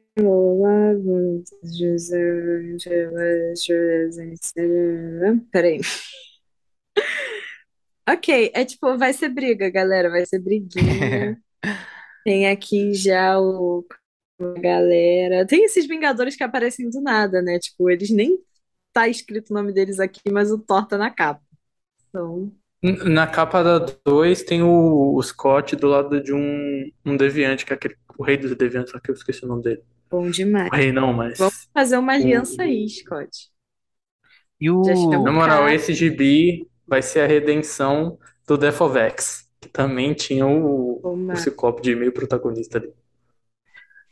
Tomara, cara. Mas então, semana que vem a gente vai falar de Judgment Day 2, né? Vocês têm expectativas pra essa Sim. revista? Vou tá tendo. Vou te falar que eu Eu tenho medo de fazer previsões, mas Eu quero que seja bom, pô, porque vai abrir o leque para o que vai ser os próximos tains também, Ah, eu o- acho. né? o que eu já vejo. É o. Pode Eu, só ia falar que o Ewing em Red 5 meio que, tipo assim, fez eu esquecer que existia um evento. Tipo, na minha cabeça era sobre Araco. Tipo assim, eu acabei e falei, puta, o que que vai acontecer com Araco? Eu quero ler é, a aproximação de Red, a aproximação de Legion, assim. E depois que eu falei, na verdade, tem o resto do evento, assim. Tipo É assim, é uma, é uma tangente tão foda que você esquece que tem o resto, sabe? Tipo, É, o, acho que o que a gente já dá pra prever é os hacks indo até Krakoa, né? E o Exodus lutando contra eles, entre outros. E acho que também dá pra gente prever um protagonismo forte da Jean Grey, né? É, isso eles já falaram que vai ter ela com a Fênix, inclusive, né? É, Aquele negócio de tipo, ai, tô com altas expectativas pra Jean Grey reencontrar a Fênix, mas principalmente pra Jean Grey ter um protagonismo grande nessa série, porque eu o. tô ficando com expectativas pra Jean e pro Scott, porque eles estão muito apagados para Minárias Krakoa. Não sei se é porque eles foram muito escritos pelo Duggan, sabe? Mas sei lá. É, mas Tá acho que eles. um Jean É, até porque é, Judgment Day vai ser a chance do, do, do Gillian escrever eles, né? Porque eles não estão na revista dele. Sim. E só que o Guilherme ao mesmo tempo já escreveu bastante Ciclope, então parece que pela entrevista que ele deu essa semana, eu percebi que ele quis aproveitar a oportunidade para escrever a Jean, que ele nunca escreveu a Jean, né? Sim. real, né? Ela tava morta, né? Sim, então acho que é a grande Sim. oportunidade dele. É, eu acho. Eu não sei se vai ter tanto em Judgment Day. Eu acho que Death to the Mutants X-Men é um pouco mais sério. Judgment Day eu acho que vai ficar mais, tipo. Vai ter bastante coisa pra conciliar. Mas na primeira edição tem um pouco, então pode ser que, que tenha, assim. E, inclusive, o Gillen falou sobre. Falou que, tipo, o evento tem três atos, né? que o primeiro ato seria o confronto, então a, grande parte da tipo, briga, guerra, destruição, caramba, seria realmente nessa primeira parte, que é o que a gente tá vendo agora, vai começar Death to the Mutants, etc. E aí teria um segundo ato que é um ato tipo mais conceitual, filosófico, questionamentos, perguntas, etc. Mas, tipo, vai dar uma, uma freada, e o terceiro ato que não revelou que ainda seria, tipo, o ápice da É, parada, pra mim. assim, mas Não, não, reduziria. segundo deve ser o julgamento, né? Porque quando você vai É. ver os previews de outras coisas, é a galera sendo julgada real, É. assim, tipo, E a volta do Celestial, né? voltando, aquela coisa. Sim. Esse lance de Gwen Stacy, é engraçado, inclusive, porque eles anunciaram a capa e falaram, caralho, puta que pariu, Gwen Stacy de novo nessa rolo. E aí quando anunciaram que a história, tipo, assim, ah, Capa do Home Eterno vai. É, não, o Celestial vai se levantar e vai julgar todo mundo e mostrar erros do Todo passado, futuro. dia, Ah, tá, todo beleza. dia o Peter Parker é confrontado com essa porra dessa morte da Gwen Stacy, cara, eu não aguento mais. Ele não aguenta mais, mas enfim, vai ser isso. É muito engraçado, porque mostram isso e o do Quarteto Fantástico, a capa é tipo a Sue Storm sendo perseguida por um monte de barata espacial, tá ligado? Vai de cada um. Vai É, se, se eu cada um. entendi certo, os tains Ah. do, do quarteto de, de Vingadores que vão ser o, os escritores entrando vão ser tipo meio que a mesma coisa, né? Tipo, um seria o, o Gavião Arqueiro preso no, no prédio tentando entrar com a invasão, e o outro Sim. seria a mesma coisa que com a Storm. É, vai ter isso, vai ter também isso. Que é uma metáfora, vocês entendem? É uma metáfora para eles estarem presos com o Dan Slott e o Jason Aaron, entendeu? Que é o planejamento aqui. Peguei agora, peguei agora. Mas, ó, o da, o X. Eita! Peraí, que meu cachorro saiu correndo do nada. Enfim, é o. Passou voado aqui. Enfim, o X número. É, X-Men número 1, que vai ser o todo sobre a Jean e a Fênix. Que tem aquele negócio, tipo, ah, não foi ela, não foi ela. E mesmo assim, eu sou a vida e o fogo é, encarnados, agora e para sempre eu sou a Fênix.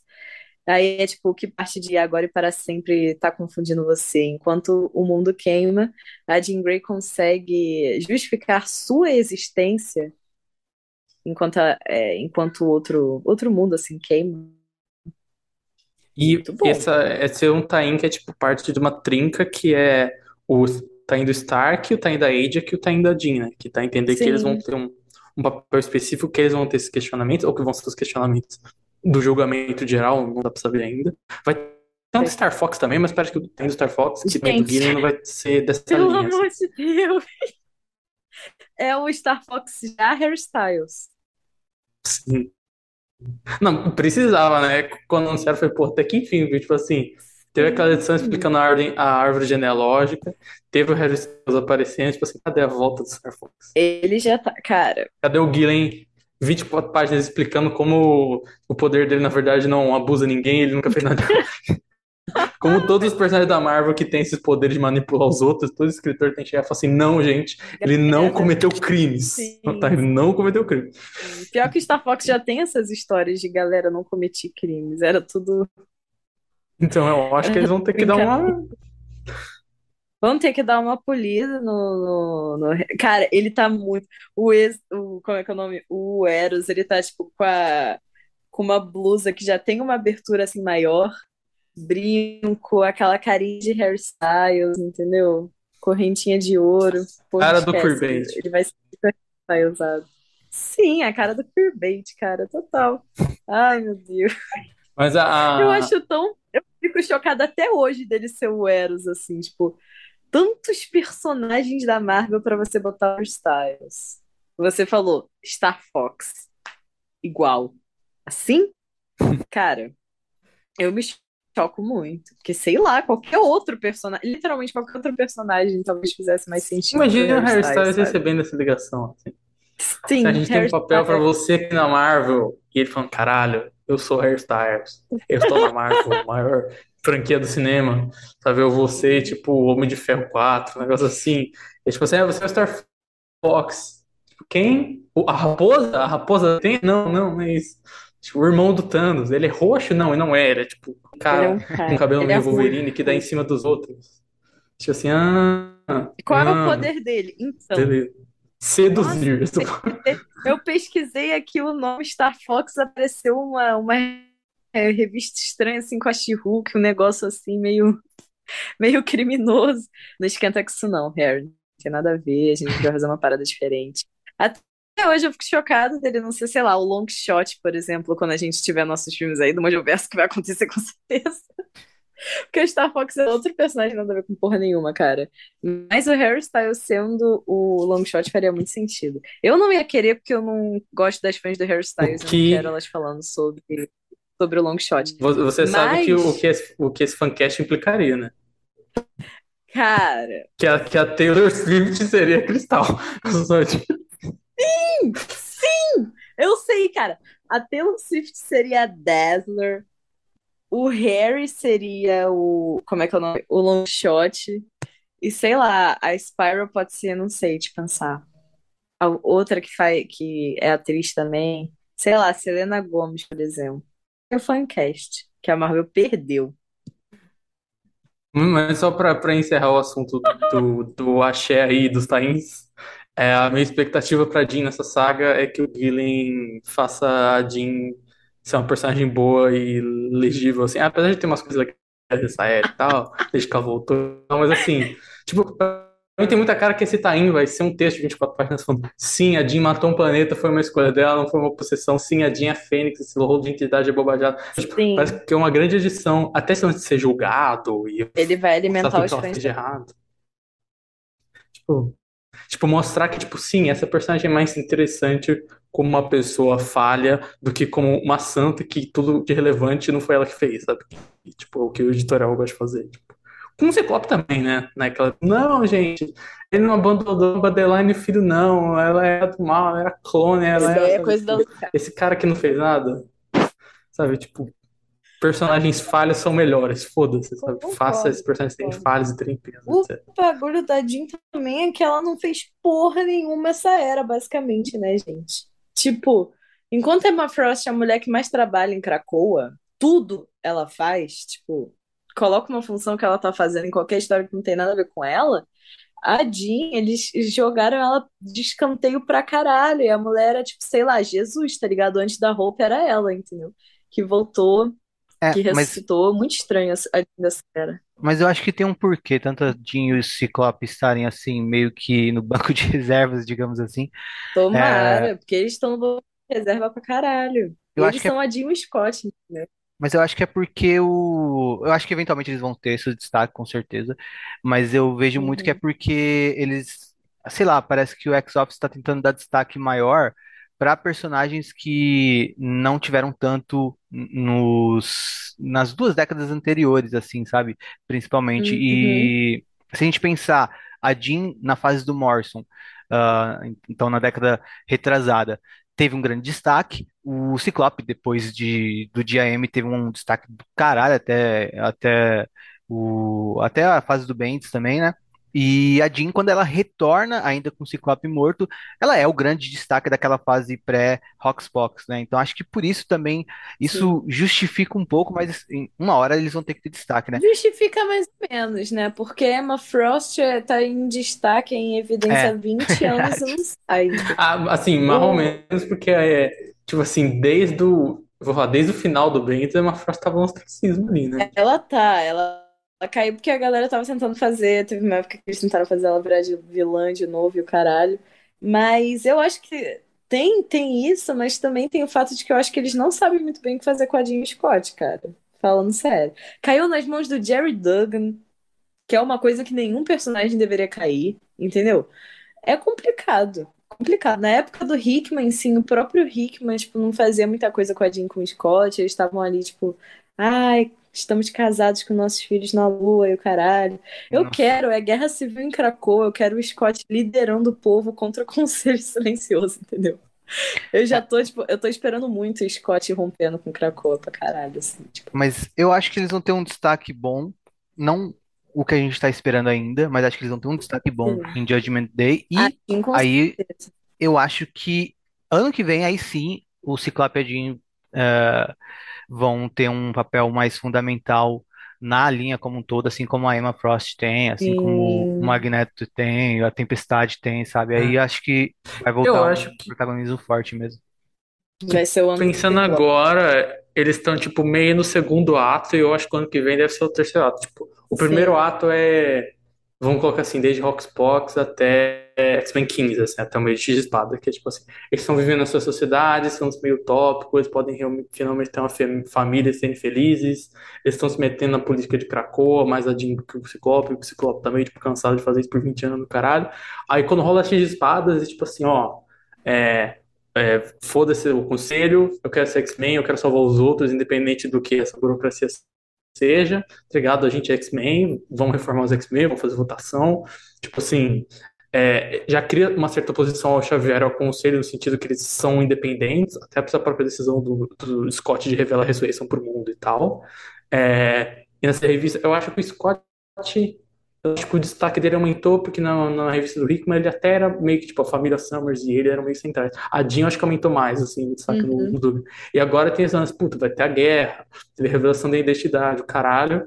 E eu acho que, tipo, logicamente, o terceiro ato depois de, tipo, Família Feliz, X-Men, o terceiro ato seria eles liderando uma certa, não liderando, mas sendo parte dessa quebra com Xavier, assim, não, não, com o Krakoa no geral, sabe? Eles meio que se opondo a isso. Também é algo que o, que o Hickman faz teaser desde o começo de X-Men, que, tipo, Ciclope falando pro Wolverine, ó, o Wolverine falando pro Ciclope, não lembro, falando, tipo, ó, se você achar em algum momento que tem alguma porra errada, fala pra nós que a gente derruba esse negócio, sabe?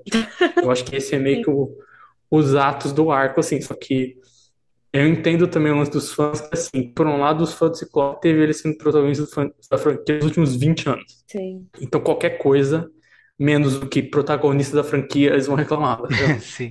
E o Wanda é teve pra ela morta por 20 anos. Vandadinha é Tipo assim. chato, cara, com qualquer coisa. Então, tipo, eu Eles entendo eles, por mais que eu. É, Tipo assim, eu Mas eu sou entendo. contra. também.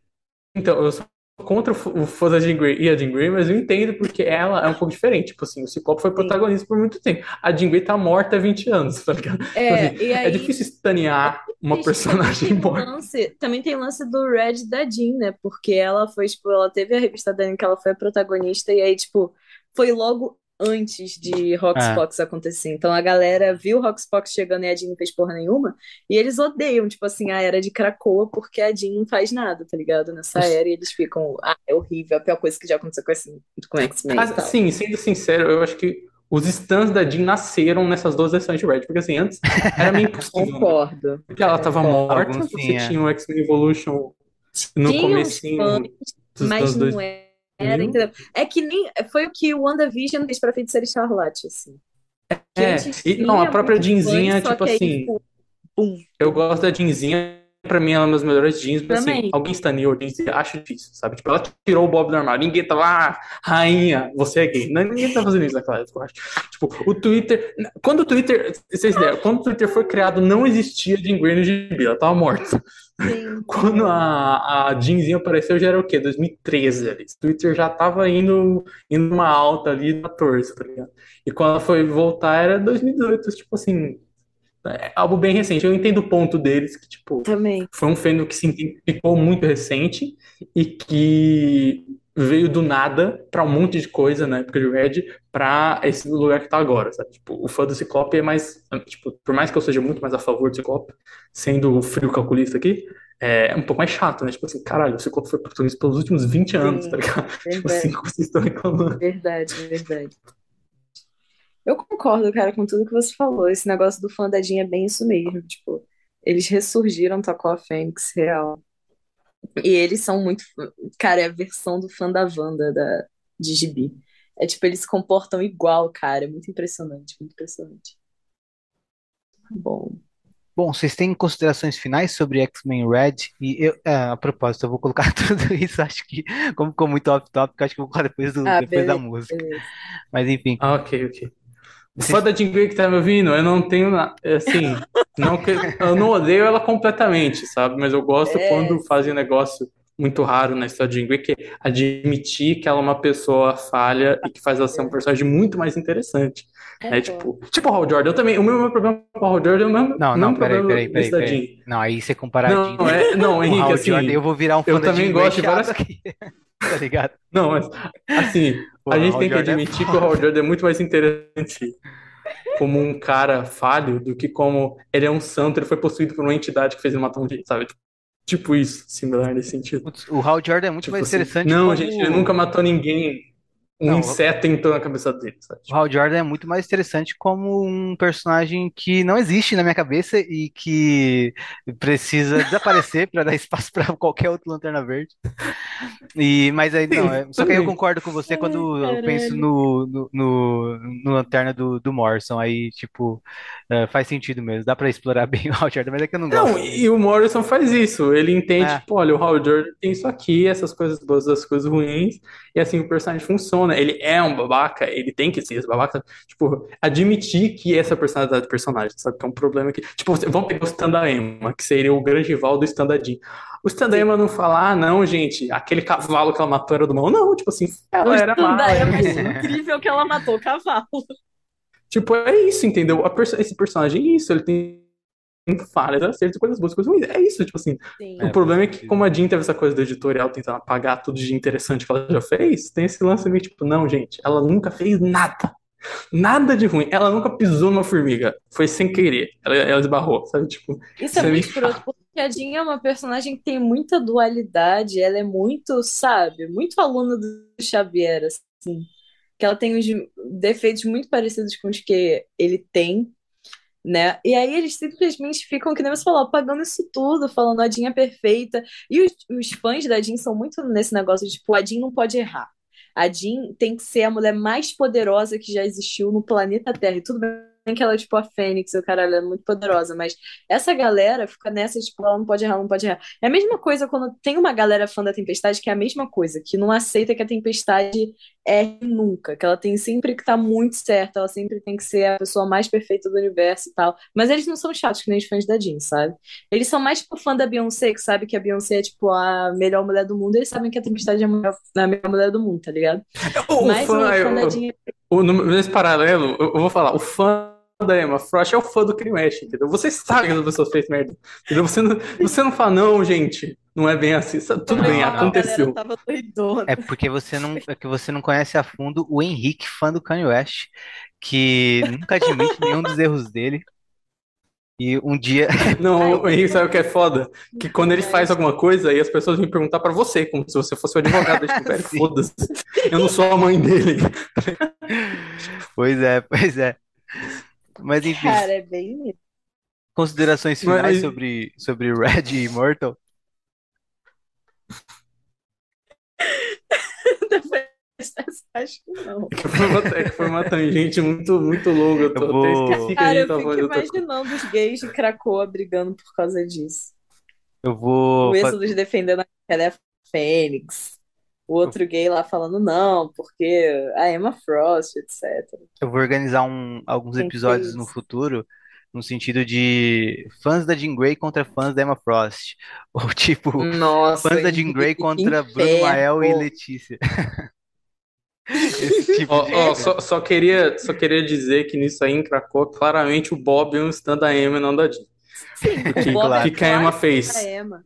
Entrou no corpo dele e falou: Você é gay, se você admitisse isso, você seria muito mais poderoso. O que que a Jean falou? Lê a sua mente, hein? Você, você é viado. É isso, isso que eu fiz. Então, assim, E quem será que o só, Bob gosta o mais? Bob, o Bob é Entendeu? mega amigo, virou mega amigo da Emma. O Bob dá pro irmão da Emma.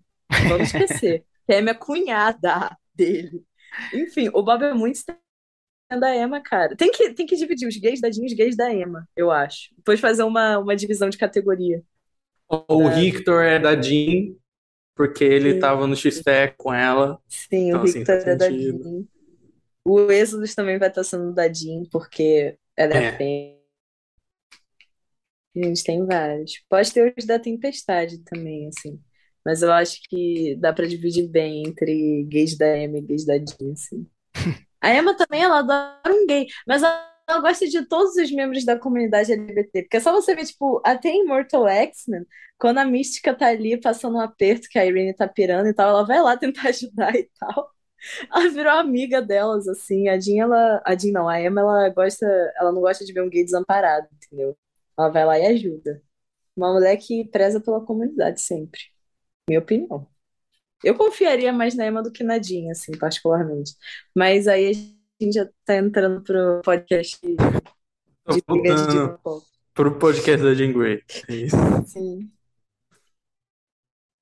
Só, só queria encerrando esse assunto. Só queria você aí, fã da, fã da Jean. Pense nas melhores histórias da Jean Grey e pense que todas elas, elas partem do pressuposto que ela é uma pessoa com escolhas e que ela faz coisas certas e erradas. Isso é muito interessante. Tá bom que na minha cabeça só tem duas histórias boas, né? Que é Claremont e Moss, assim. Pense aí nas suas aí, da Jean, que, que é isso aí que... Pensa na sua história, nos seus momentos da Jean. Mas o foda é que momentos da Jean, eles sempre colocam a Jean destruindo alguma coisa, a Jean sendo muito foda, a Jean humilhando, a Jean lacrando, entendeu? Ai, gente, eu não gosto disso. Eu acho essas coisas mais de qualquer merda de personagem, cara.